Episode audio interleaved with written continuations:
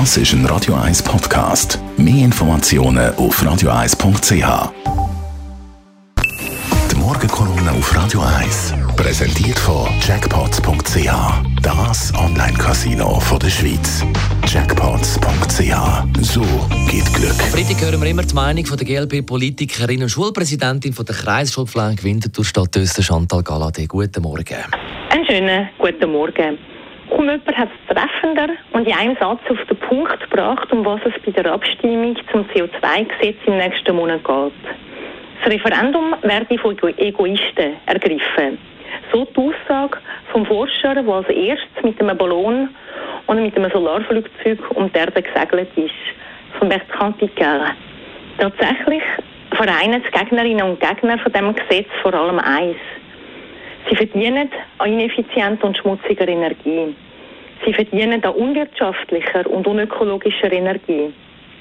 Und die kurzfristigen Profit setzen sie über Klimaziel, über mehr langfristige wirtschaftliche Effizienz und Erhaltung von unseren Lebensgrundlagen.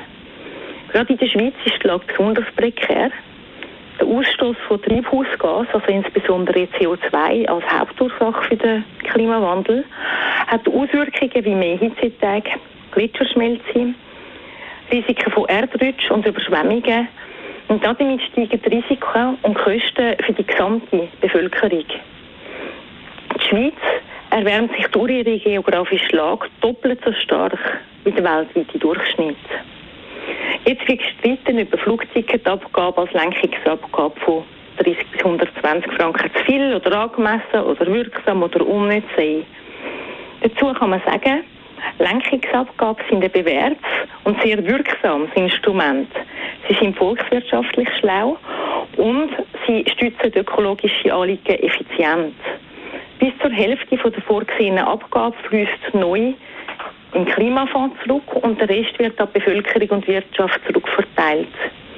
Das heißt also zusammengefasst, wer sich ökologisch verhält, kommt etwas zurück über und wer sich eben nicht ökologisch und nachhaltig verhält, der bezahlt etwas für die Kosten, die er selber verursacht hat. Immer wieder werden Wirtschaft und Umwelt politisch gegeneinander ausgespielt und auseinanderdividiert. Dabei gilt eigentlich gerade das Gegenteil. Unökologisches Verhalten ist für die Gesamtwirtschaft langfristig nicht rentabel. Es ist insgesamt nicht effizient und es kostet mehr. Firmen haben darum ein ureigenes Interesse daran, auf mehr Nachhaltigkeit umzusteigen. Allerdings wollen sie sicher sein, dass für sie kein Wettbewerbsnachteil entsteht, indem Konkurrenten ihre Kosten weiterhin externalisieren, sprich auf andere abwälzen. Darum ist es wichtig, dass der Gesetzgeber, also in dem Fall jetzt das Volk, klare Regeln aufstellt und vorgibt, wie die Klimaziele zu erreichen sind, die dann eben für alle gelten. Und zwar berechenbar, planbar, verbindlich. Weil so können sie sich darauf verlassen, dass nicht ein anderer mehr Vorteil hat in der Umsetzung als sie.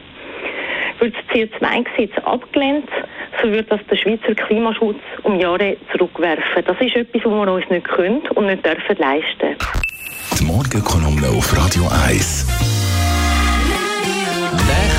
Monat schon Volksabstimmung, 13. Juni 2021, mit fünf Vorlagen. Eben das CO2-Gesetz, das wir gerade gehört haben von der Chantal Galladay, Volksinitiative für sauberes Trinkwasser und gesunde Nahrung, dann Volksinitiative für eine Schweiz ohne synthetische Pestizide, dann das Covid-19-Gesetz und dann eben auch noch das Bundesgesetz über polizeiliche Massnahmen zur Bekämpfung von Terrorismus.